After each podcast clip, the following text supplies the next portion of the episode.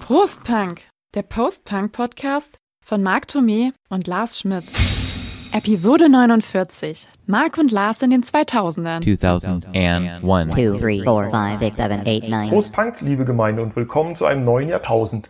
Nach 80ern und 90ern sappeln wir heute mal über die 2000er, auch Nullerjahre genannt. Was Musik angeht, fand ich, hat diese De- Dekade ja auch wirklich einige Nullen hervorgebracht. Stimmt's? Oder habe ich recht? Ich muss ganz ehrlich sagen, jetzt mal ähm, rein musikalisch gesehen, waren für mich die Nullerjahre das Spannendste seit den 80ern. Was wahrscheinlich aber auch damit zusammenhängt, wir hatten es schon mal, ich hatte es schon mal angedeutet am Ende von unserer 90er-Jahre-Folge, dass die Nullerjahre ja im Prinzip nichts Eigenes hervorgebracht haben, Das aber dass sie auf der anderen Seite sehr, sehr stark, vor allen Dingen in den ersten fünf Jahren, 80er fixiert waren. Also man sagte ja, es gab so ein richtiges Post-Punk-Revival, alle möglichen Bands, die sich auf die wirklich geilen Sachen aus den frühen 80ern berufen haben und es gab eben auch so ein Synthie-Pop-Revival, aber eben nicht so Larifari mit 80er Scheiß-Pop, sondern es war halt dann wirklich so das, was wir auch gut finden. Und das fand ich persönlich total spannend. Also ich habe mir, glaube ich, in keinem Jahrzehnt so viele Platten gekauft. Leider Gottes das meiste halt äh, als MP3 dann, was ja auch nochmal so eine Sache ist, über die wir reden müssen, weil Mhm. das ganze Kaufverhalten hat sich ja geändert. Aber für mich war das ein tolles, ein tolles Jahrzehnt. Auf jeden Fall. Ich meine, das ist auch mit diesen, äh, mit den musikalischen Nullen eigentlich was so generell, wenn man es jetzt mal mainstreamig und kommerziell betrachtet, ne? Also du hast diesen ganzen New Metal, der dann noch aus den, aus den End-90ern mit rüber geschwappt ist. Du hast diese ganze Casting-Grütze ging los äh, in den, in den Nullerjahren. Ähm, Aber das dieser ganze das- langweilige das Scheiß ja nicht amerikanische R&B, der Ja, dann da so hoch, das war Voll, da bin ich ganz Ne? auf deiner Seite. Nur Aber du ist- hast natürlich recht. Es gab viel Underground, ne? Aber was in den Charts war, war eigentlich Kacke. Kackmist.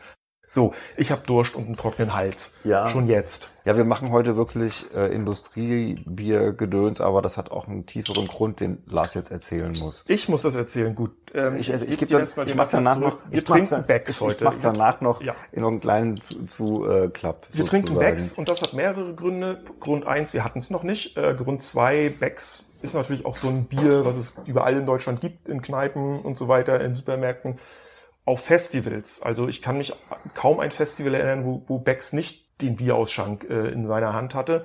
Äh, in meiner alten Stralsunder Stammkneipe war Becks eines der Biere, die da aus den Zapfhähnen flossen und bei Marc. Bei uns war es halt so, also erstmal das, äh, wir stoßen Erstmal erstmal an. Sonst haben wir ja so einen trockenen Hals, das macht ja dann keinen Spaß. Aber ich finde, Becks Flaschen machen einen ganz komischen blub, blub, blub. Und sie, und sie riechen nach Coffeeshop Amsterdam, wenn man Ja, öffnet. genau. Aber das ist irgendwie, das gehört einfach dazu. Und da kommen ganz viele Erinnerungen hoch, weil, ähm, also enge Freunde von mir hatten ja dann von den Nullerjahren bis 2008 äh, erstmal so einen illegalen Club und dann später legale Clubs hier in Darmstadt gehabt. Und da gab's dann eben neben Funkstätter vom Fass als Flaschenbier eben auch Becks. Mhm. Und das war halt einfach so eine Zeit, wo Becks allgegenwärtig für mich war und alleine wenn ich das schon riech oder das blub blub blub, das Signifikante hört, da muss ich echt so an diese für mich ja sehr, sehr schön verlaufende Zeit, vor allen Dingen im, in der zweiten Hälfte des Jahrzehnts, muss Ja. ich dann dran denken.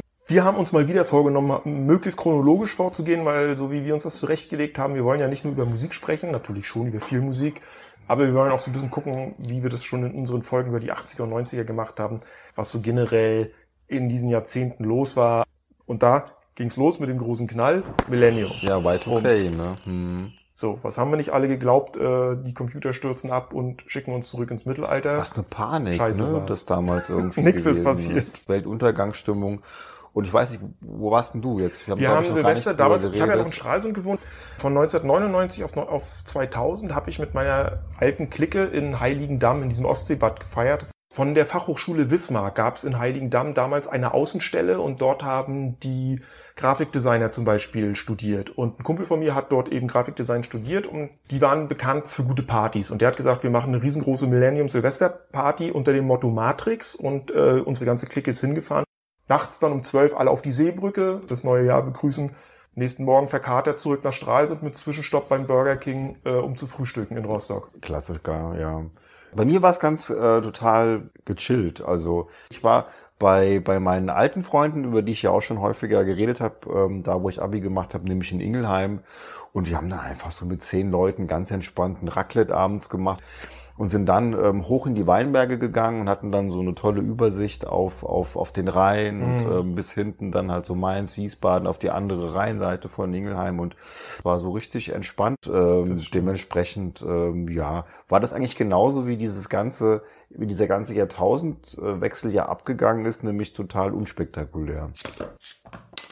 So, und jetzt Musik mal Ja. langsam? Ja, also wir haben uns jetzt vorgenommen, dass äh, wir ähm, in dieser Komplettfolge über die Nuller jeder von uns Platten vorstellen kann, die wir auch anspielen. Ich, ich mach mal, mal, mach mal die erste Vorstellung, Hau rein. weil das dockt direkt an an unsere 90er Jahre Folge. Bitte anhören, ist wichtig, weil ich da schon sage, dass eben Ende der 90er, Anfang der Nuller Jahre dieses erste Revival dieser Synthie-Bands kam und das waren dann halt unter anderem so Bands wie eben Sud Woman, die hatte ich beim letzten Mal halt schon ähm, erwähnt gehabt. Und das zweite, was halt eben neben so diesem gefälligen Synthie-Pop, den Sud Woman gemacht haben, am Start war, war eben eine meiner Lieblingsbands, auch heute noch, auch wenn ich die späteren Sachen nicht mehr so gut finde, ist halt Ladytron mit dem Album ähm, 604.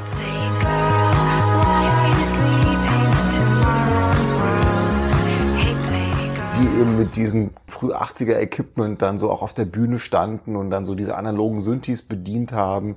Und ähm, das fand ich damals total faszinierend. Also die klingen ja so ein bisschen, du kennst sie ja auch, Ja, ja. finde ich so wie die, wie, wie, die, wie die frühen, die ganz frühen, mittleren, frühen äh, 1979 bis 81er Human League oder sowas. Und dieser kalte, früh 80er Synthi-Sound, da stehe ich ja immer noch total drauf. Und das Ding haben die halt gerade in ihrem Erstling absolut mega geil abgefeiert. Die Alben danach sind auch noch sehr gut. Vor allen Dingen das Light and Magic, das kam danach, aber das Teil hier von 2001, am 6.2.2001 kam es raus, ist für mich so eins der, der, der, der Favoritenalben äh, der Nullerjahre. Jetzt bist du. Ja, ich habe von meinen Alben, die ich mir jetzt so rausgesucht habe, äh, zwei, die schon im Jahr 2000 erschienen sind. Und da bleibe ich dann erstmal bei dem, was auch sich auf elektronischen Musikpfaden bewegt. Ich bin bei der norwegischen Band Apoptygma Berserk und ich bin jedes Mal froh, dass ich das fehlerfrei aussprechen Ja, kann. das ist aber gar nicht mal so schwierig, wenn man das mal so einigermaßen ja, ja. einmal hinge... Also, es hat eine ja. schöne äh, Rhythmik, so dieses. Poptygma, ja, man muss Ne? immer so ein bisschen gucken, dass Genau. man so das erste Wort dann einigermaßen rausbringt. Und die haben im Jahr 2000 das Album Welcome to Earth veröffentlicht mit dem Hit Eclipse.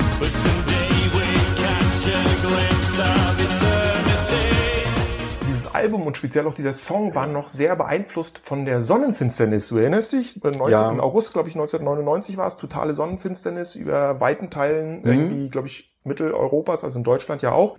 Ähm, von diesem Ereignis ähm, ist dieses ganze Album so ein bisschen beeinflusst. Das ist halt ähm, eine Musik, die ich damals auch viel gehört habe, so stilistisch, weil Apoptygma Berserk kam eigentlich so aus dem IBM, waren so sehr IBM beeinflusst von den Bands, über die wir auch schon gesprochen haben, so das Skinny Puppy, Frontline Assembly, haben dann aber auch viele Einflüsse aus dem Synthie-Pop übernommen. Und sie haben es irgendwie geschafft, wunderschöne Melodien zu kreieren, wunderbar tanzbare Lieder zu machen, ohne dadurch aber irgendwie so flachpoppig zu klingen, wie das, was so in den Charts dann war. Weil sie auf ihren Platten auch immer irgendwelche verspielten Elektronik-Frickeleien drauf hat. Und die andere, ähm, Leute, die uns hier regelmäßig hören, wissen ja ähm, um meine Gothic-Vergangenheit und da bin ich bei der finnischen Band The 69 Eyes, die mit Blessed Bee ein Album rausgebracht haben in dem Jahr. Mit diesem Album haben sie für mich im Prinzip so das letzte gute klassische Gothic Rock Album äh, wirklich abgeliefert. Ich habe es mir angehört. Äh, ich muss auch sagen, das klingt schon noch so nach 80s äh, Ja. Gothic Rock at its best, ja, sozusagen Ja, ja, ja, auch. genau. Also die haben das mit mit den Sisters und äh, den Fields und und Mission und sowas, aber auch sowas von aufgesaugt ne, Mhm. und bringen das eigentlich auch gut rüber. Ja, auf jeden Fall. Mein Anspieltipp Gothic Girl. Just like a gothic Und das ist natürlich auch eine Nummer, ähm, die schlug natürlich auch ein wie eine Bombe. Die Nachfolgeralben, sie haben sich dann so ein bisschen in so eine Richtung, die sie dann auch, glaube ich, selber Gotham Roll äh, bezeichnet haben, entwickelt. Also nicht mehr ganz so düster, nicht mehr ganz so klassisch Gothic, mehr so ein bisschen rockiger, rock'n'rolliger. Also die kann man sich auch gut anhören. Und, und so ähnlich wie Apoptygma Berserk, äh, über die ich ja gerade gesprochen habe, ist noch ein anderes Album, was ich in der Zeit entdeckt habe, was ich immer noch gerne höre, äh, auch aus Skandinavien, schwedische Band Covenant. Finde ich auch gut. Ähm, Northern Light heißt das Album ähm, mit dem Hit Call the Ships to Port.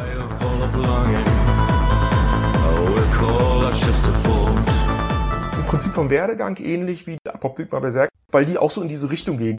Ich finde die aber besser. man- also, ja. ich finde, dass die, Ja, ja, ja, ja, ja, die sind, die, also, Die sind viel ausgefeilter, raffinierter, ähm, ich weiß gar nicht, wie man undergroundiger auch. das ist nicht so, das ist nicht so, sehr sphärische, äh, cineastische so Sounds können die machen und so. Waren ja damals, wenn man jetzt noch eine andere Band mit dazu nimmt, wie in die Nation, das sind eigentlich Iren, aber der Mastermind, der Ronan Harris, glaube ich, heißt, der lebt schon lange Zeit auch in Hamburg. Die drei Bands wurden ja damals so unter diesem neuen Label Future Pop ja auch vermarktet, wo nämlich, Ach komm, ja, ja, wo nämlich genauso diese Elemente aus IBM, Synthie-Pop und sogar, man könnte sagen, Dance und Techno, Eden äh, Sounds zusammenkamen. Aber- Und die haben das zu so einem neuen Stil verschmolzen, der gerade in der schwarzen Szene damals total beliebt war. Aber genau das, was du gerade gesagt hast, habe ich jetzt noch nicht so für mich definiert, aber das stimmt. Ne? Das Mhm. ist so, ist schon Synthie-Pop, weil es eben auch sehr melodisch teilweise ist. Ja. Aber es ist halt sehr viel härter als, sagen wir mal, jetzt, was ich vorhin so vorgestellt habe, äh, Sudbummen oder auch, auch Ladytron. Mhm. Ähm, Genau. Es hat aber auch teilweise richtig ordentlich bumsende Beat. Alles drei auch, ich habe die auch alle drei live gesehen, alle drei auch wirklich großartige Live-Bands. Wenn die ihre Hits spielen, diese melodischen, fast ja teilweise hymnenhaften Refrains, die sie ja auch können, da ist aber dann auch Partyalarm. Ne? Da ist dann auch kein großer Unterschied zu, zu, zu, zu einem Rave oder zu einer Loft Ja, Parade zu genau das, genau das kann ich mir gut vorstellen. Und das auf einem Mhm. Grufti-Festival. Weil die, die, die Schnittmenge wirklich zu so Rave-Musik ist bei diesen Hits groß. Haben die gut gemacht. Ich mache mal meine, auch mal eine zweite Vorstellung Mhm. und komme dann mal wieder zurück zu unserem Lebenslauf, weil das passt nämlich ganz gut. Ähm, ich gehe ganz woanders hin und ich muss mal jetzt eine, eine, eine Gruppe loben, die mich immer noch begleitet und ähm, die mich vor allen Dingen in den Nullerjahren auch sehr stark begleitet hat. Auch wenn ich von denen nicht alles gut finde, weil manchmal ist es mir ein bisschen zu Kirmes-Techno-mäßig, es geht um Deichkind. Ich bin aber der Meinung, dass das eine der geilsten deutschen Bands ever ist. Also es gibt wenig, wo ich wirklich sagen muss, ähm, höre ich seit über 20 Jahren und überrascht mich immer wieder neu. Aber ich habe ähm, irgendwann mal, jetzt komme ich wieder zurück in unsere Lebensläufe rein, festgestellt, wir hatten es ja bei unserer 90er-Jahre-Folge schon mal angesprochen oder ich habe es angesprochen, dass ich ein ewiger Student war, mich da auch total schlecht gefühlt hatte und auch da echt so eine richtige miese Krise hatte und habe dann so in den Nullerjahren so ein bisschen wieder die Kurve gekriegt, ja, und habe gedacht, so, du Arsch, das musst jetzt mal langsam fertig werden. Habe mich dann häufiger mal zu meinen Eltern zurückgezogen, die äh, nicht in Darmstadt äh, lebten, sondern im beschaulichen Mittelhessen. Einfach nur, um halt hier den Versuchungen aus dem Weg zu gehen, dann doch abends lieber nochmal mit Leuten vielleicht irgendwo einen zu trinken oder dies, das zu machen. Äh, habe dann da halt wirklich dann so konzentriert meine Arbeiten durchgeschrieben und hatte zu diesem Zeitpunkt mit Hip-Hop eigentlich ziemlich abgeschlossen. Und dann kommen diese Hamburger da um die Ecke und kommen erstmal mit Bon Voyage auf dem ersten Album, bitte ziehen sie durch, was ich schon irgendwie ganz gut fand, wo ich dachte so, hey, Hip-Hop kann ja auch in den Nullerjahren noch einigermaßen gut sein. Und dann kommt da dieser Song Limit von denen raus auf der nächsten Platte.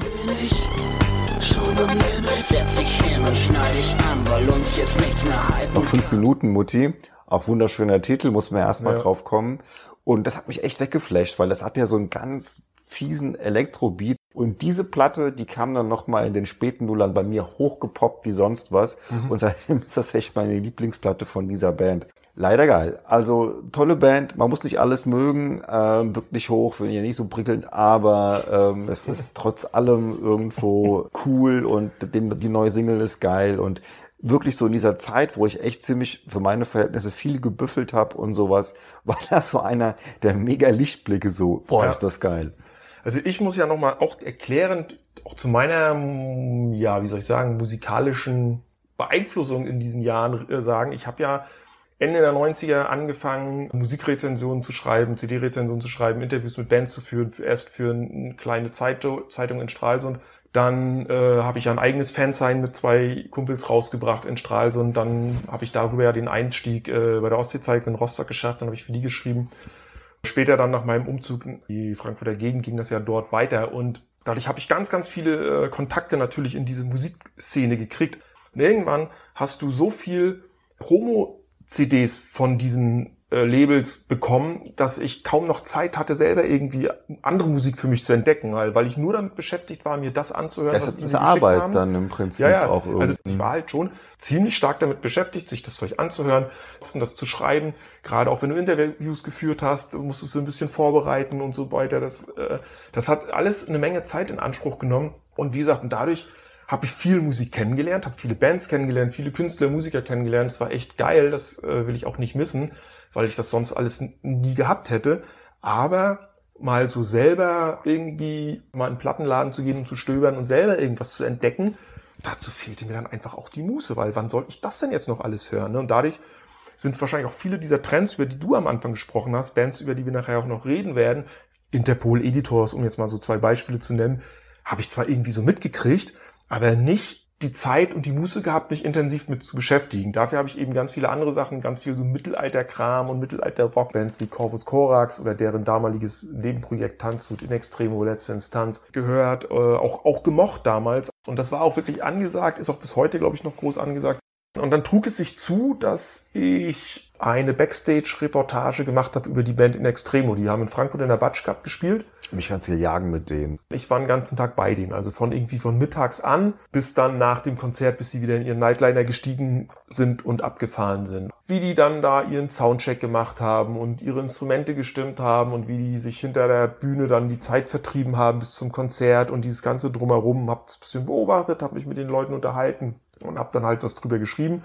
Offensichtlich haben mich die Jungs dabei so sehr in ihr Herz geschlossen, ähm, dass sie mich danach immer eingeladen haben zu ihren Konzerten, wenn sie hier in der Gegend waren. Man hat ein bisschen geschnackt mit denen, mit denen ein bisschen was getrunken und so und wirklich ganz tolle Jungs. Ich habe zu dem Bassisten äh, Kai, heißt der Kai Luther, äh, mit dem stehe ich heute noch locker in Kontakt. Der hat ja vor ein paar Jahren auch ein Buch geschrieben über die Zeit in der DDR. Der hat ja zu Ostzeiten in einer subversiven Bluesband namens Freigang gespielt, die mehr verboten äh, als erlaubt war. Und äh, über diese Zeit hat er so fiktiven Hm, cool. Roman geschrieben.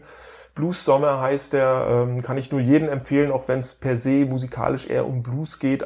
Und dann kam nämlich auch dieser Kai dann irgendwann 2003 auf mich zu und sagte, ja, äh, äh, wir wollen hier eine Bandbiografie rausbringen, ein großes Buch, auch mit vielen Fotos, so. Deine Reportage da, die hat uns allen so gut gefallen, die würden wir gerne da drin veröffentlichen. Und jetzt brauche ich aber dein Okay natürlich wegen Rechte und Pipapo. Und da habe ich mir natürlich total geehrt gefühlt und, und, und habe denen äh, die, die Erlaubnis erteilt, äh, meinen Artikel, der in diesem Stadtmagazin Fritz dann übrigens äh, veröffentlicht war, zu, äh, auch für ihr Buch zu nehmen. Und das heißt Spielmanns Fluch, heißt das Buch, ist 2003 dann erschienen. Hab natürlich auch ein Exemplar dann geschenkt bekommen, was bei mir zu Hause steht. Ja, die Geschichte wollte ich noch erzählen. Heute bin ich raus aus dem Thema. Diese Trötenphase, die, da bin ich mit durch. Ne? Aber das ist interessant, wenn du das jetzt gerade erzählt hast. Ich meine, du hast jetzt ja auch noch mal ein bisschen was vom Lebenslauf da irgendwie kundgetan, dass du da halt sehr viel auch praktisch im Musikbusiness oder im Musikjournalismus auch gearbeitet hast.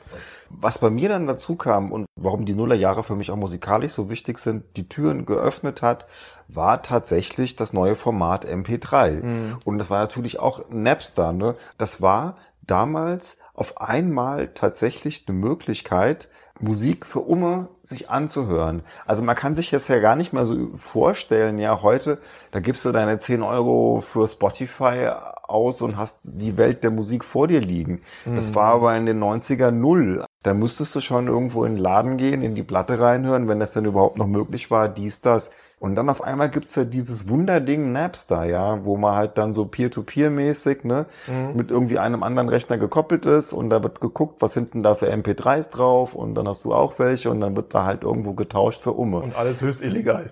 Na, damals war es ja noch eine Ja, ja. rechtliche Grauzone. Ja, ja, ja, er wurde ja, dann mehrfach verklagt und dann musste das Ding 2001 dicht machen. Problem Nummer zwei war, wer hatte denn damals ein super schnelles Internet? Also ich hatte keins. Nee. Meine Eltern hatten ein schnelles.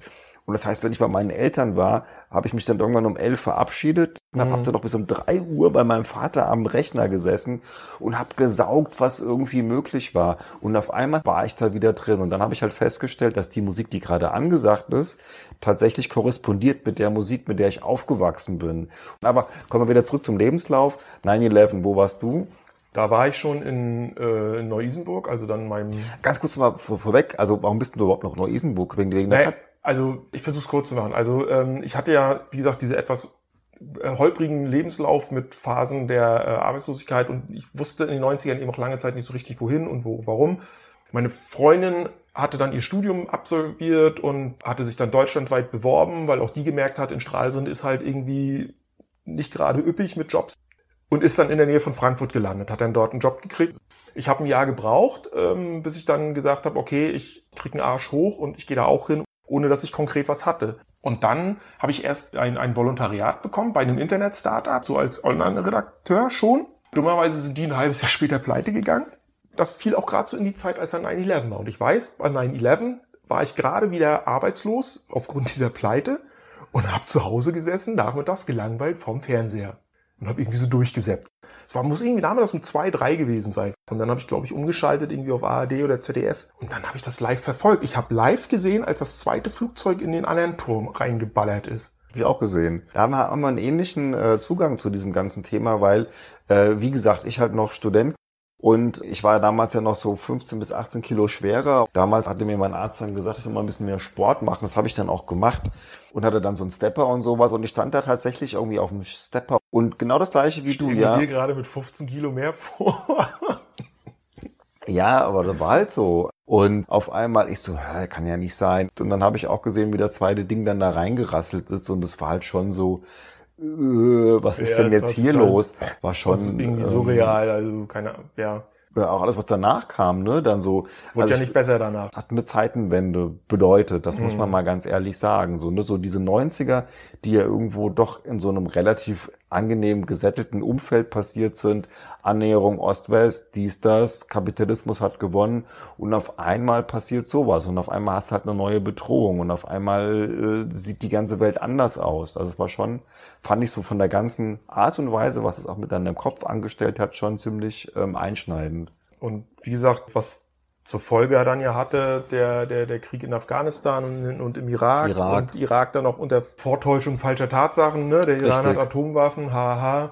Klar, es war Saddam Hussein äh, ein Diktator, der, der Kriege angezettelt hatte und über Leichen gegangen ist, aber er hatte nun mal keine Atomwaffen. Wir sehen ja, was das dann zur Folge hatte. Ähm, islamischer Staat äh, hätte es nie gegeben, wenn die Amis und die Briten damals nicht da äh, in den Irak einmarschiert unter diesen falschen Ja, auch auf vieles, weißt du, Voraussetzungen. ich meine, auf vieles, was, was, was wir heute so haben, ja, dass man auch so in, in Deutschland immer noch oder in der westlichen Welt immer noch auch so eine Ablehnung in bestimmten Teilen der, der Bevölkerung gegenüber den Amerikanern sieht, ist einfach so ein mega Vertrauensverlust, der dann Mhm. natürlich durch diese ganzen Fakes, die damals halt irgendwo aufgepoppt sind, um halt so einen Einmarsch in den Irak, wie soll ich sagen, ähm, zu, zu begründen, das, das hat schon einiges mit, mit einem angestellt dass dann sowas wirklich so offensichtlich gelogen war, das fand ich schon damals auch sehr, sehr, sehr, sehr schockierend. Was ich zu deiner Napster-Geschichte noch sagen wollte, das Kapitel ist bei mir komplett durchgerutscht. Also bis ich mal so eine Internetanbindung hatte, habe ich immer noch Minidiscs irgendwie äh, bespielt, weil da irgendwie Kassetten out waren und dann habe ich meine Mixtapes auf Minidiscs gemacht, bis ich, wobei das Format, die haben uns ja auch, glaube ich, auch schon mal drüber unterhalten, dann ja erst von den plötzlich preiswerten CD-Brennern und dann ja eben vom äh, Internet überholt also wurden. sau interessant. Apple hat den iPod 2.1 rausgebracht, Ja, hat ja. iTunes geöffnet, 2.1, genau in Mhm. dem Jahr, wo Napster verboten wurde. Und das hat das alles total revolutioniert. Das hat total die Art und Weise, wie du Musik gehört hast, irgendwie revolutioniert. Vorher hast du dir ein Album auf eine Kassette äh, überspielt. Du hast dir einen Mix auf eine Kassette überspielt. Auf einmal hast du halt 20 Stunden Musik auf deinem äh, MP3-Abspielgerät, hast das geschaffelt, bim, ja, du hast überhaupt keine Alben mehr dann später gehört. Aber kommen wir vielleicht auch nochmal dazu. Aber jedenfalls, was das bedeutet, halt so für diese ganze Musikindustrie, für die Art und Weise, wie du Musik gehört hast, das kann man überhaupt gar nicht mehr. Also das ist, äh, naja, bla bla bla, ich laber mich hier fest, ich weiß es. Ich habe 2001 war ich ganz aufgeregt, weil ich meine Lieblingsband aus den 80er und 90ern, nämlich The Mission persönlich kennenlernen durfte, ähm, die sich nach einer Auszeit Ende der 90er oder Kurzzeittrennung dann ja mit dem Album Aura äh, wieder zurückgemeldet haben und dann aber, weil sie ja irgendwie schon so abgemeldet waren, mussten sie dann im Vorprogramm von Him Wie furchtbar. diese ja. finnischen, ja, Gothic Metaler. Wie ist nochmal der Hit von dem? Wille Wallo war der Sänger und Join Me äh, war der große Hit. Das lief ja damals auch bei MTV war rauf, Rauf und runter. und runter, Furchtbar. totale Kein Teenie, Tag, wo das totale Teenie-Hysterie und genau. Schlimm. Aber ich hatte damals auch über meine Pressekontakte dann äh, ein Interview und ich war so aufgeregt. Zum einen war ich, ich war wirklich aufgeregt. Zum einen war ich aufgeregt, weil ich diesen Musiker dann getroffen habe. Eigentlich ja total blöd, aber äh, Hey, Moment mal, wenn das so ein und ich musste halt Englisch mit ihm reden. Und ich bin jetzt nun wirklich nicht so sattelfest, äh, was, was, was Englisch sprechen anbelangt. War trotzdem ein tolles Treffen. Und ich habe auch noch ein Album mitgebracht aus dem Jahr 2001. Da sind wir auch nochmal äh, im, im Gothic-Style, weil natürlich habe ich auch in diesem Jahrzehnt noch diese Musik gehört und bin ja auf sämtliche Festivals, Zillow, Mera Luna und so weiter gerannt. Und zwar bin ich auch bei der deutschen Gothic Band Garden of Delight. Die haben in den 90ern dieses Konzept gehabt, sieben Platten mit je sieben Songs in sieben Jahren. Das haben sie auch durchgezogen zwischen 1991 und 97. Danach die konsequente Auflösung, aber schon 2000 sind sie zurückgekommen äh, und haben dann zwischen 2000 und 2009 nochmal acht Alben rausgebracht. Und 2001 äh, erschien das Album namens Dawn, das war das zweite von diesen. Ich mag das deswegen, weil die haben eben noch so diesen klassischen 80er-Style und wenn du dir die Garden of the Light anhörst, hörst du eben ganz viele Parallelen zu den Fields of the Neverland. Anspieltipp, High Empress.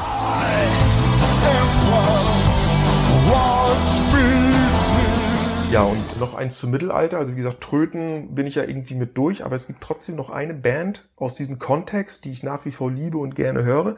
Die heißen Kantal. Ich hatte die mal in unserer Weihnachtsfolge mal kurz erwähnt. Die machen so elektronische Musik, aber eben mit mittelalterlichen äh, Elementen auch. Also der Typ, Michael Popp heißt der, der spielt alles an mittelalterlichen und alten Instrumenten, was Saiten hat. Also ich glaube, der kann nur Blasinstrumente, kann er nicht, sonst spielt er alles. Die Sängerin Syra die hat auch eine ganz tolle Stimme und beide sind ausgebildete Musiker. Die haben nämlich diese alte mittelalterliche Musik studiert und auch diese Sprachen. Die singen dann auch in diesen ganzen ja, das ist schon mal erzählt, Althochdeutsch, so. Altprovenzalisch, Mittelhochdeutsch, schlag mich tot. Wie, wie krass und, recherchiert das im Prinzip ja, auch ist und wie, wie, wie echt das dann auch dadurch halt wirkt. Ich habe auch den Michael Popp mehrmals auch zu Interviews getroffen und habe ihn dann auch immer mal gerne mit dieser anderen, mit dieser In Extremo Corvus Corax Schiene konfrontiert und er sagt natürlich, seinen Respekt vor diesen Musikern und was die machen, gar keine Frage. Aber er sagte, äh, wenn wir jetzt doch im Mittelalter lebten, dann wären das die Bands, die würden vor dem gemeinen Volk auf den Marktplatz spielen, während wir diejenigen wären, die bei Hofe vor, vorm, vorm König auftreten dürften. Das ist ja mal ein schöner Diss.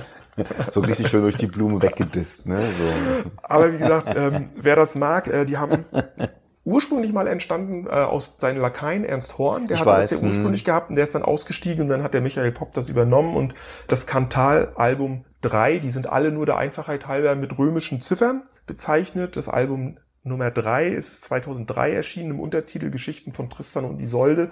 Also das zieht sich da so als Hm. Schwerpunkt durch das Album und ein wunderschönes Lied, bei dem ich heute noch dahin schmelzen kann, ist ein französisches Entre moi en mon ami.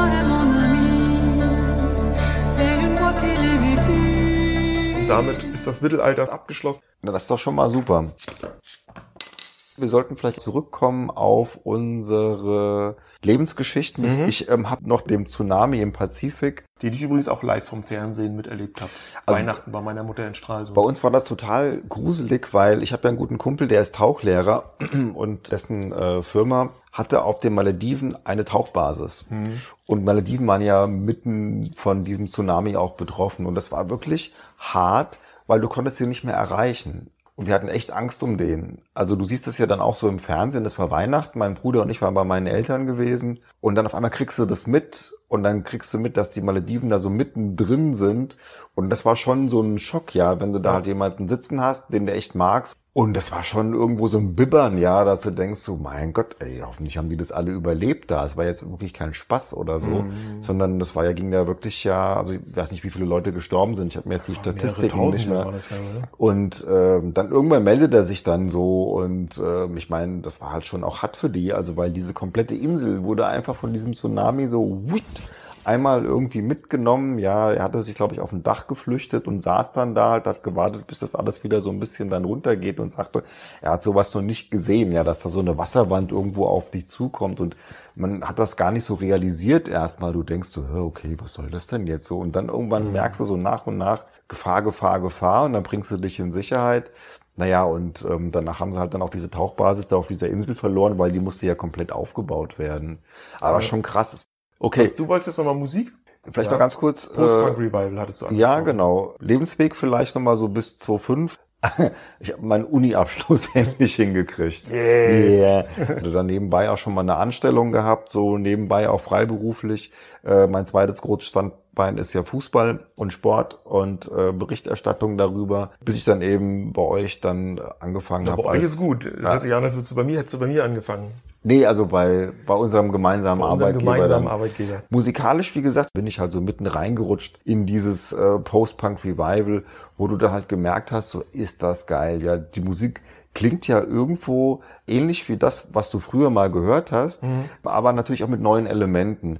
Bands, die mich damals beeindruckt haben, ich mache das jetzt mal hier im Schnelldurchlauf, The Faint, amerikanische Band, die ähm, so ein bisschen steht für diesen Dance-Punk, der damals irgendwie so am, am Start war. Also nehme alte analoge Synthes und mixe das mit so einem Post-Punk New Wave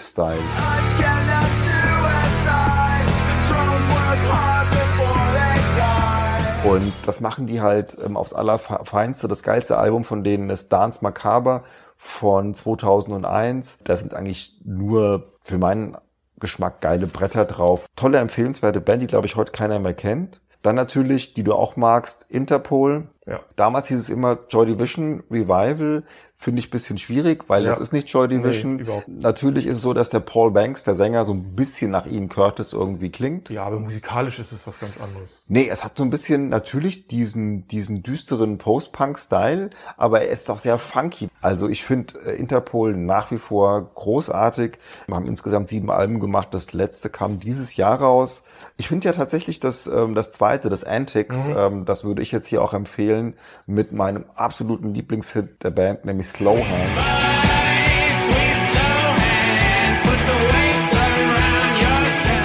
war so damals das, was mich so ein bisschen an Interpol rangeführt hat. Und das dritte ist halt, wir kommen jetzt zu den Strokes, ist auch eine New Yorker Band. Also auch hier nach dem ähm, Debüt ist This It, was auch eigentlich äh, ziemlich cool ist, kann man auch genauso gut als das beste Album von denen nehmen. Aber mein Ding war halt dann doch eher 2003 die Room on Fire.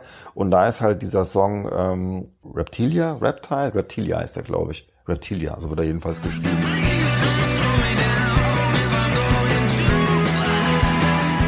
Gegenüber der Is This It ist die zweite Strokes ein bisschen ausgefeilter, finde ich. Und ähm, aber ist egal, die ersten drei Album, Alben der Strokes sind einfach super und die verkörpern halt eher so ein bisschen so ein ähm, CBGB-Style, finde ich. Ne? Die klingen eher so wie New York 76. Drei Bands, die mir halt so gezeigt haben, dass diese Musik, die irgendwie so 76 bis 83 in der Welt irgendwie so gerade underground-mäßig angesagt war, irgendwie immer noch die Bands beeinflusst und das fand ich irgendwie super.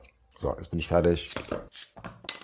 Wir waren jetzt so bis zur. Mitte des Jahrzehnts, bis zum Jahr 2005 gekommen über unsere persönlichen ja, Erlebnisse, was, so, was wir so erlebt haben, was so passiert ist äh, in der Welt und was wir so an Musik gehört haben. Und mir sind noch zwei Sachen aufgefallen, die wir vergessen haben, die man vielleicht wenigstens mal kurz erwähnen sollte. Im Jahr 2002 wurde nämlich der Euro eingeführt Ach ja, stimmt, siehst Ne? da habe ich gar nicht mehr drüber nachgedacht. und außerdem so. Hartz IV. Ach komm, siehst du, das Ja, wusste ich auch nicht. was ich, äh, was mich wieder zu einer perfekten Überleitung bringt, weil ich bin ja 2001 aus Stralsund weggegangen und hätte ich den Arsch nicht hochgekriegt, wäre ich wahrscheinlich früher oder später bei Hartz IV gelandet. Aber Mhm. so habe ich ja 2002 dann äh, in, in Darmstadt in der Online-Redaktion von einem großen deutschen Internetdienstleister angefangen und drei Jahre später tauchte dann ein sympathischer neuer Arbeitskollege mit keine Haare auf äh, namens Marc und ja, das war der Tag, an dem wir uns kennengelernt haben, weil wir dann Arbeitskollegen waren und irgendwann gemerkt haben bei Gesprächen, dass man so musikalisch und auch in vielen anderen Bereichen, was Filme angeht und so so Sachen äh, auf derselben Wellenlänge liegt. Ja, und das habt ihr jetzt davon. Ne? Jetzt Ja, äh, sind irgendwie Das ist die Folge dessen, ja. Ich finde, das ist so eine Nuller-Jahre-Geschichte auch äh, da, wo wir auch gearbeitet haben und so, weil diese Online-Unternehmen, wir können ja sagen, wo wir waren. Wir waren ne? bei der Telekom, genau, genau, bei, der Telekom. T-Online. Äh, alles, was irgendwie online war, war halt auf einmal ganz toll. Und dann hatte ich, glaube ich, ein ganz kurzes Bewerbungsgespräch und zack, bumm, war ich dabei, weil die halt einfach nach Leuten händeringend gesucht haben. Und da haben wir uns halt kennengelernt. Ich weiß noch, wie meine Mutter mir dann irgendwie nochmal so 200 Euro zugeschustert hatte, weil ich ja da relativ blank halt auch war, damit ich mir mal ein paar nette Hosen und ein paar Hemden und sowas kaufen kann. Und dann komme ich da halt so hin und dann sehe ich da so, der Lars halt so noch sehr krufti-mäßig angehaucht und innerhalb von wenigen Monaten hatte ich dann mich auch wieder ziemlich eingenordet und dann war das halt dann noch irgendwo cool. Und auf einmal auch wieder angefangen, mich mit dieser Haltung und mit dieser Musik, die frühen 80er, total zu identifizieren und dann auch wieder die Klamotten in diese Richtung zu ändern, was ich ja seit, ja, seit, seit zehn Jahren nicht mehr so hatte, ja. Seitdem ist das so ein bisschen geblieben, ja. Es war wie so ein bisschen so eine zweite Sozialisierung im Punk und im Post-Punk, was ich da so durchgemacht habe. Und vielleicht ist dafür für mich diese Zeit total wichtig. Also ich würde mal sagen, so diese Zeit so zwischen 2005 und 2015, 16, das war schon irgendwie so eine Phase, die gehört zu den schönsten meines Lebens. Das hört sich doch gut an, aber das kann ich eigentlich von mir auch nur behaupten. Wie gesagt, nach Jahren mit viel Party, viel Spaß, viel Erleben, aber ansonsten nicht auf den grünen Zweig gekommen, irgendwie beruflich und so weiter, mit allem, was dazu hängt, war das bei mir ja ähnlich. Überhaupt alles neu. Also ich bin ja quasi als Vorpommer, als Ostseekind ins Hessenland gekommen, ins Rhein-Main-Gebiet, an den Rand der Finanzmetropole Frankfurt. Das war für mich ein totaler Kulturschock. Und da sind wir auch schon beim nächsten Weltereignis, nämlich das Sommermärchen, die WM 2006 in Deutschland. Nö, jetzt hast du aber vergessen, dass Angela Merkel 2005 Ja. die erste Bundeskanzlerin Deutschlands Stimmt, das geworden habe ich ist. jetzt vergessen, ja. Und YouTube ist 2005 an den Start gegangen. Was man heute, Nicht mehr missen will. nee, man möchte ja eigentlich gar nichts von den Sachen müssen.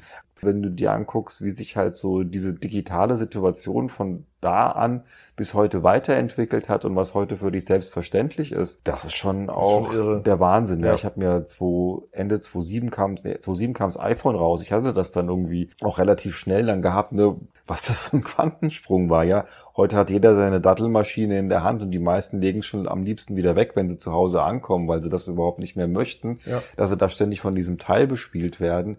Aber was das damals für ein Brett war, das war wirklich Science Fiction, als dieses iPhone da reingeschwappt kam, ja, mit diesem Touchscreen und alles. Aber ich nehme schon wieder was vorne weg. Aber dann können wir doch jetzt mal auf Sommermärchen eingehen. Dann machen wir jetzt Sommermärchen. Sau interessant eigentlich, weil, warst du auf dem Spiel gewesen? Nee.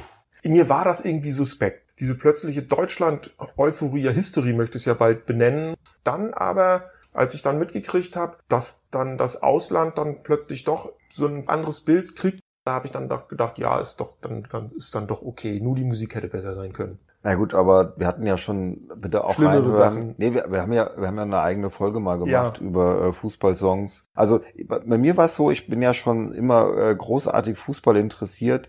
2006, das war schon irgendwie was Neues, weil wir halt als Gastgeber da rein sind und gleichzeitig als ein krasser Außenseiter. Und dann ging das ja doch relativ weit. Und was du vorhin gesagt hast, das Bild der Deutschen im Ausland, es war auch so ein bisschen, die Deutschen sind hüftsteif, die haben keinen Humor, da gibt's keinen Spaß, wie sollen das werden bei denen? Das ist alles irgendwie reglementiert und dies, das. Und im Endeffekt war es genau das Gegenteil. Es war eine mega tolle Atmosphäre und keiner hatte irgendwo Probleme damit gehabt, dass da die, die Leute mit äh, den, den, den schwarz-rot-goldenen Spiegel äh, ver, ver- verdecken Ja. da rumgefahren sind und mit den Das mit stimmt, den, das war dann das erste Mal, wo es mit das den gab. Fahnen und mit den Fahnen an den und Autos das war und so. Ne? Hm. total schön damals. Das war irgendwie ein, ein angenehmer Patriotismus, sagen wir mal so. Kommen wir mal zur Musik zurück vielleicht. Soll ich es mal ganz kurz machen? Ja. Ich mache erst mal zwei. Ich mache mal so einen Doppelschlag. Und zwar, ähm, ich war ja schon bei diesem Post-Punk-Revival.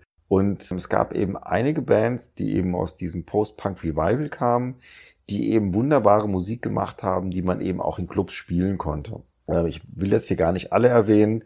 Ich hatte ja schon The Faint beim letzten Mal Mhm. erwähnt. Ein Megasong, der, glaube ich, einer der Dance-Hits der Nullerjahre ist. Das ist halt äh, House of Jealous Lovers von The Rapture.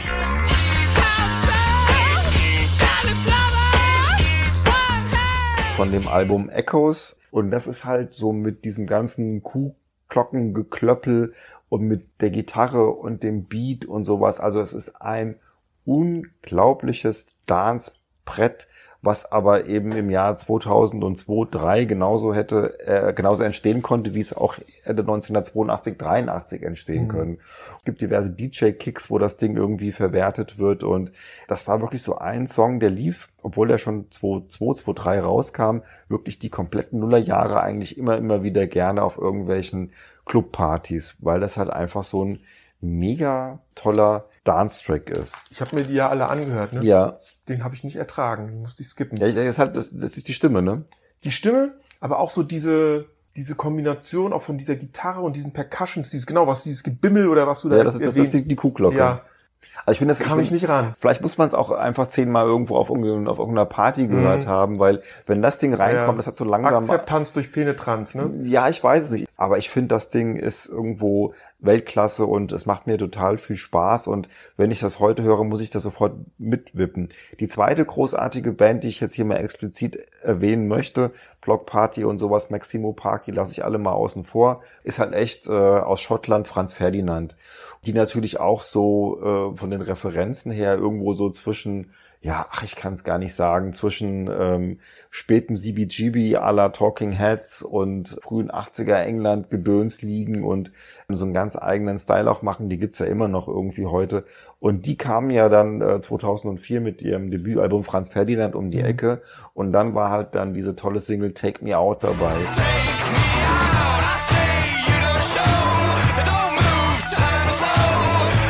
das ist für mich halt auch so einer dieser mega Überflieger, die es damals halt dann irgendwie so an Songs gab, weil du hast damals wirklich MTV war angemacht und alle paar Stunden blubberte da irgendwas über den Bildschirm, wo du dachtest so, boah, ist das geil. Und das gibt's ja auch noch, ob das jetzt eben dann die Strokes waren oder halt jetzt dann Franz Ferdinand mit einem wirklich auch sensationellen guten Video, was die ja zu diesem Song gemacht haben. Und da geht ja los, sagen wir mal, wie so ein ganz stinknormaler Indie-Song, ja, irgendwie so ein bisschen Gitarre, dies, das. Und dann kommt dieser geile Beat da rein und dann steigen die dann mit diesem Take Me Out ein. Und das ist auch so ein Ding, da kannst du eigentlich gar nicht still sitzen. Und auch das ist ja so ein Song, der irgendwo damals immer wieder gelaufen ist. Also nicht nur eben im Musik-TV, sondern der eben auch einfach absolut partytauglich ist.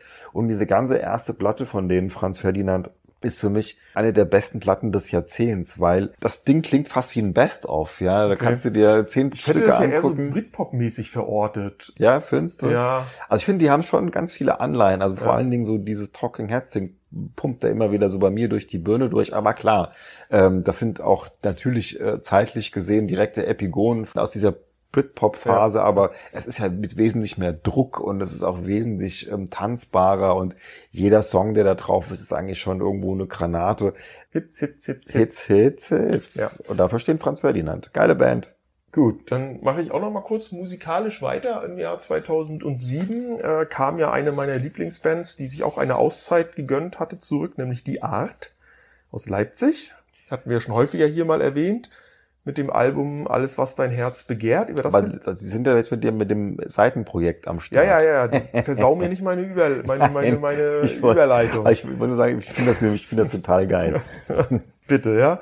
Also, also 2007 kamen die zurück, was ich auch nochmal hier erwähnen möchte, ähm, weil ich diese Band für wert befinde, immer wieder erwähnt zu werden. Du wolltest ja übrigens Tom Waits so oft wie möglich erwähnen, äh, hast du lange nicht mehr gemacht. Der passt jetzt hier leider nicht rein. Alles, was dein Herz begehrt, 2007. Aber in der Zwischenzeit hat ja. Sänger Makarios ein Nebenprojekt gestartet, zusammen mit einem Gitarristen äh, mit dem schönen Künstlernamen Dr. Pichelstein. Das Nebenprojekt nennt sich The Russian Doctors und dort vertont dieses Duo die Texte des imaginären russischen Dichters Pratajew. Je nach Song oder je nach Album schwankt das musikalisch so vom Stil so zwischen Liedermacher, äh, Singer-Songwriter bis äh, über Rock bis zu, zu Punk halt. Das zweite Album erschien schon 2004 äh, mit dem schönen Titel Auch die Ratte hat ein Herz, mit dem gleichnamigen Titelsong. Den habe ich dir ja auch geschickt zum Hören, allerdings nicht in der original klampfen Liedermacher-Version, sondern in der etwas angepunkten Prumsgebiet-Version. Denn auch die Ratte hat ein Herz es tut dir sicher weh, wenn sie überm Feuer brennt. Prumski war übrigens der äh, Wandergitarrist von Pratajew. So, du grinst, möchtest was dazu, möchtest du dich äußern ich, ich dazu? finde ich find dieses, dieses Konzept einfach saulustig. also, wie man auf so eine Idee kommt, Texte eines imaginären russischen äh, Schriftstellers zu vertonen, das ist einfach eine schöne Idee, Ja, finde ja. ich so. Das ist natürlich, Das ist, doch also bestimmt, das ist doch bestimmt nach dem zehnten Bier irgendwo entstanden. mit Sicherheit. Äh, das ist Oder Wodka. verwundert auch nicht, dass sich ganz viele Lieder auch um das Thema Alkohol drehen. Ähm, Texte stecken halt voller Wortwitz und voller Absurditäten und reimen sich und manchmal sagt man auch, okay, reim nicht oder ich fress dich, aber es passt halt so und kann man auch eigentlich nur jeden ans Herz legen. Die neueste Platte, äh, die dann auch den, den Titel Halbgötter in Punk trägt, das ist das erste Album, wo wirklich alle Songs wirklich so punkig auch Mhm. gespielt werden. Ja, es ist irgendwie, äh, es ist lustig. Also, Ja. Und da hätte ich noch eins. Wir werden alle sterben von Knorkator.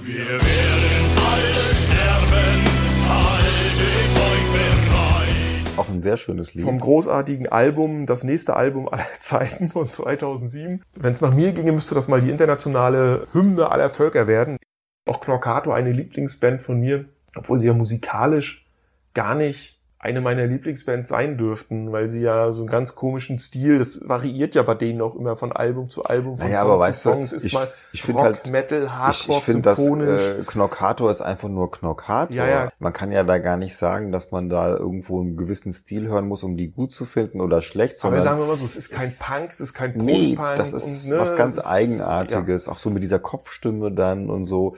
Also ich kann mir die, Ja, es ist ein Gesamtkunstwerk. ich kann mir die ja nicht so gut auf Dauer anhören, aber ich finde es immer wieder unglaublich lustig, von denen mal ein Video zu sehen oder auch mir auch so einen Song anzuhören, Ja. weil die auch einfach gut gemacht sind. Die Texte sind wirklich Beides, ne? Auch musikalisch Ja, finde ich das musikalisch, da sind sehr Profis spannend. am Werk. Alf, der äh, Keyboarder und, und Songschreiber, der mit seinen Texten wirklich große philosophische Themen gekonnt und wohl gereimt auf den Punkt bringen kann. Ja, das stimmt, ne? Komplexe Sachen runtergebrochen auf eigentlich einen sehr guten, auch irgendwo spaßigen Text. Und ich meine, wenn man die Jungs halt auch nochmal sieht, dann. Also äh, live sind die wirklich das ist ein natürlich, Erlebnis, das kann man nur, jedem also ans Herz legen. Eben, das ist ja nur ein, das ist ja nur ein Aspekt, ne, Ja. wenn man die Musik sich anhört. Ja. Eigentum ist auch ein sehr schöner Song von dieser Platte. Ich bin das Eigentum von meinem Eigentum, bin allem hörig, was mir gehört. Da mache ich auch nochmal einen Bin letzten. besessen von dem, was ich besitze und werd gefressen von dem, was mich ernährt. So geht's weiter. Ja, da steckt echt was Philosophisches dahinter.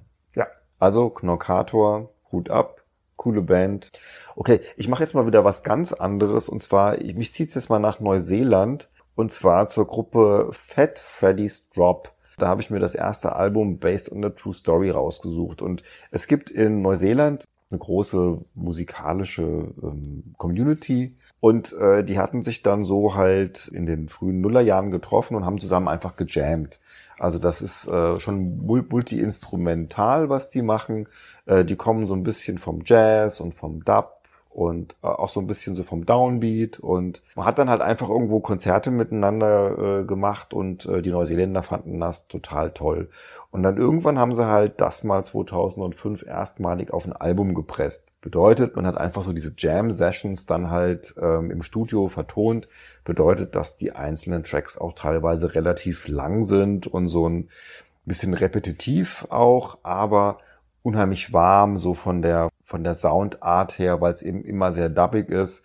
Und dann kommt halt äh, die Stimme von Joe Dukey rein, der hat auch so eine sehr angenehme Stimme, mit der er dann da so drüber singt. Und irgendwie die Deutschen wurden drauf aufmerksam, ja, die deutsche Clubszene hat das dann hier irgendwie so ein bisschen eingeführt. Und du weißt ja, bin ja auch ein großer Fan von Dub. Und wenn ich mir den Opener von diesem Album anhöre, Ernie, das äh, ist das Lied, dann äh, geht mir sofort das Herz hier auf, wie der Hesse sagt.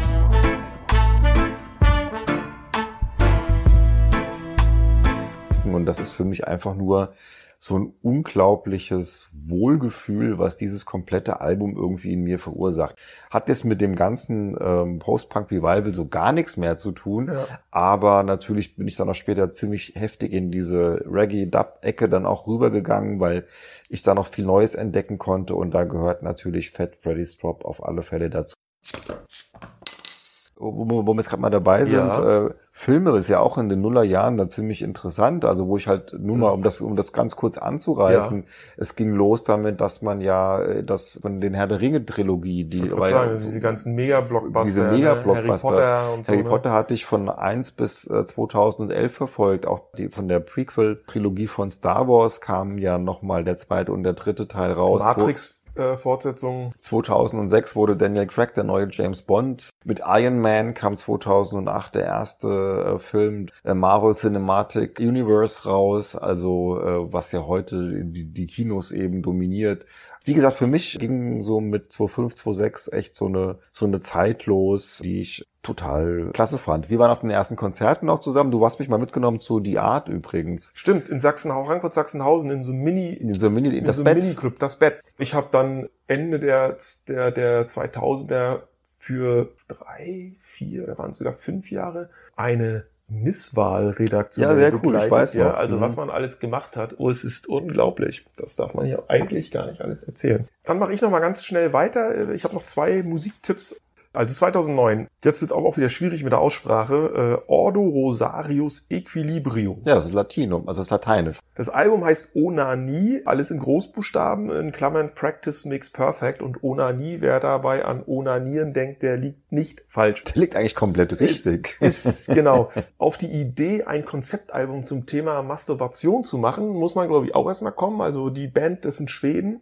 Ja, das ist so eine Neofolk-Truppe. Ich habe mir hier aufgeschrieben bei meinen Notizen, sie beweisen ein gutes Händchen dabei. ja, ich find, aber du kannst jetzt sagen, was du willst. Das ist ja alles irgendwie zweideutig. Ja, ich meine, darauf muss man auch erstmal kommen. Ja, beweis ein gutes Händchen, ist ja wurscht. Genau. Es hat was Düsteres, sphärisch, betörend und fesselnd. Das sind alles so, so äh, Adjektive, die mir dazu Hypnotisch. äh, eingefallen.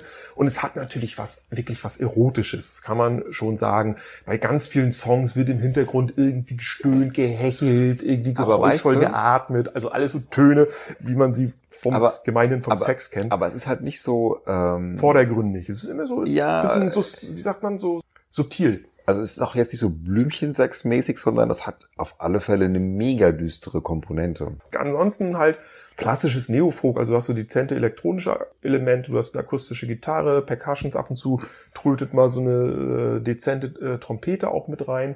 Das Artwork ist auch nicht ganz jugendfrei. Eigentlich verwundert mich, dass das ganze Ding auch nicht irgendwie einen FSK 18 Stempel äh, drauf hat. Hm. Was ich nicht mehr weiß, wie ich auf diese Band aufmerksam geworden bin. Auf jeden Fall ist es ein wirklich schöner Soundtrack, wunderbares Kopfkino. Anspieltipp, Let me show you all the secrets of the torture garden. Let me show you what I can. Also die, die halten nicht hinterm, hinterm Vorhang mit dem, worum es halt geht. Ja. Aber ähm, ich fand die wirklich musikalisch auch sehr spannend. Bei meinem nächsten Tipp, und zwar James Murphy, den aus New York, aus Brooklyn genauer gesagt. Und das LCD Sound System, James Murphy ist ein ganz großer The Fall-Fan. Das merkt man auch auf der, in der ganzen Art und Weise, wie er singt. Ja, das klingt schon teilweise sehr nach Mark E. Smith. Und er hat ähm, über mehrere Alben hinweg die Nullerjahre wirklich auch ziemlich musikalisch bestimmt. Also es ist eine total geile Mischung aus Post-Punk, aus Elektro, aus House und ja, ich weiß auch nicht. Also da kommt mal so ein Punk-Song, dann kommt mal wieder irgendwie so ein Elektrokracher, ähm, aber alles irgendwie schon eindeutig doch irgendwo in den 80ern auch so soundmäßig verortet. Und äh, das schönste Album von ihm finde ich eigentlich das 2007er. Das zweite, das ist Sound of Silver. Da sind halt eine Menge interessanter Singles drauf, nämlich unter anderem North American Scum, schöne. Time to Get Away ist auch irgendwo klasse. Ähm, mein Lieblingssong ist der Opener, nämlich äh, Get the Nushes.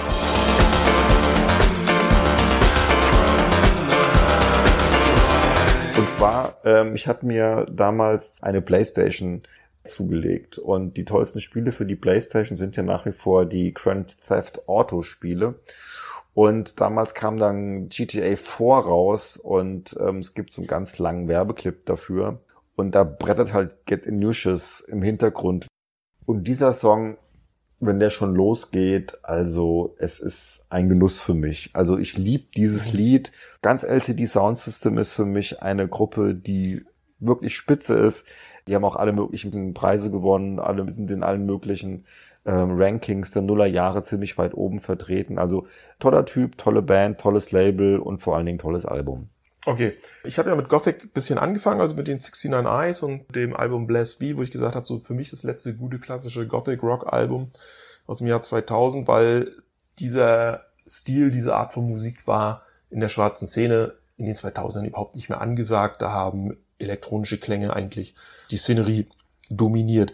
Umso überraschter war ich, dass die amerikanische Gothic Darkwave Band äh, Faith and the Muse im Jahr 2009 äh, mit dem Album Ankoku Buto, Okay. der Name klingt schon komisch, ähm, ein Werk rausgebracht haben, wo sie fernöstliche Klänge, japanische Trommeln und eben diesen Gothic und Darkwave Style miteinander kombinierten. Ungewöhnliche Mischung. Ungewöhnliche Mischung, ja. Ähm, nichtsdestotrotz ist auch der ein oder andere noch klassische Gothic Rock Song drauf, aber gerade was die Percussions anbelangt, hörst du doch deutlich diese diese Einflüsse und zwar beziehen die sich ganz genau, ich habe es mir aufgeschrieben, auf die japanische Shinto-Religion. Also von Mhm. der ist das Ganze inspiriert und auch diese Trommler. Und da habe ich gedacht, guck einer an, da traut sich doch noch mal jemand was und versucht dem totgeglaubten Genre noch mal irgendwie neue Einflüsse, Ja, neue Frisches Elemente reinzubringen, ne? Warum auch nicht? Ja. dummerweise hat das nicht funktioniert, weil die Band sich nach diesem Album äh, getrennt Ja, hat. Ähm, wen es interessiert, äh, bestehen war im Prinzip auch nur ein Duo, also die festen Bestandteile dieser Band, nämlich die Sängerin Monica Richards und William Faith.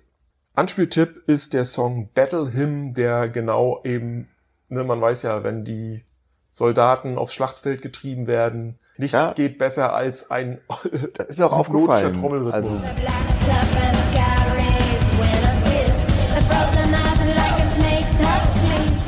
die, die, die Trumps bearbeiten, das ist schon Mhm. speziell. Ne? Das habe ich so Ja. auch in diesem äh, Genre noch nicht so gehört. und eine Band, die ich vorher auch schon sehr, sehr gemocht habe. Ja. Okay, dann mein letztes, mein letzter Vorschlag ist ähm, sehr poppig und damit knüpfe ich wieder an, womit ich eigentlich angefangen hatte, nämlich so dieses 80s Revival. Und ich finde halt so, dass sich dieses 80s Revival im Prinzip durch die kompletten Nullerjahre irgendwie durchgezogen hat. Ja, hast immer wieder Bands gehabt, gesagt, sagt dir White Lies was? Nee. Ist auch so eine Band, die dann irgendwann äh, 2008 oder 2009 das erste Mal ein Album rausgebracht hat, aber auf die will ich gar nicht eingehen, weil die verknüpfen dann so äh, Post-Punk Gedöns Minister mit ähm, so Stadionrock ist eher so ein bisschen schwierig. Gibt's auch heute noch. Nee, ich möchte noch mal hinweisen auf La Rue. Die hatte ja dann mit Bulletproof einen Mega-Hit gehabt, irgendwie 2009.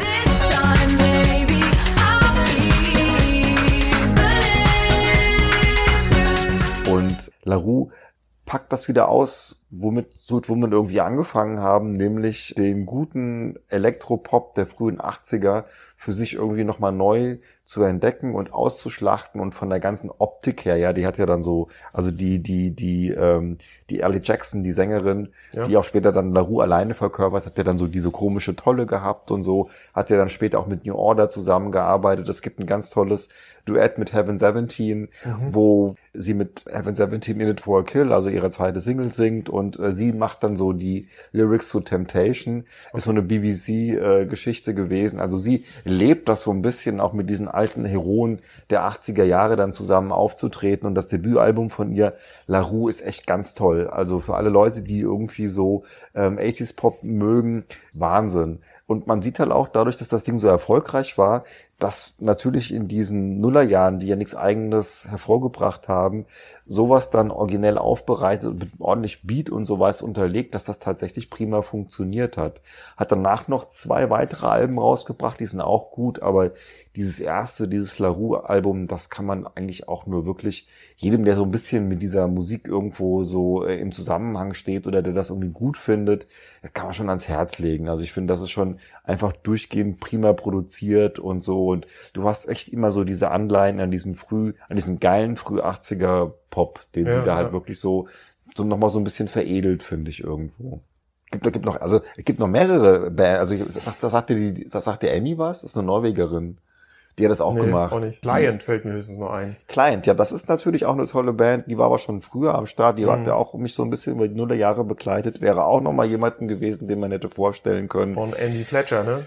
Die- genau. Selig die von, von, von Andy. Fletcher produziert wurde und tolle Band auch. Genau diesen frühen Depeche Mode Synthi Sound recycelt, Mhm. ähm, was Neues hinzufügt und einfach ähm, auch prima Musik macht. Die habe ich sogar mal live gesehen auf dem Festival. Echt und war gut, War gut.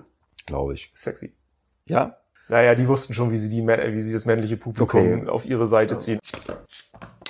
Das können wir euch sagen, liebe Zuhörer. Ähm, genauso wie wir euch sagen können, vielen Dank fürs Zuhören, denn wir sind jetzt, glaube ich, am Ende.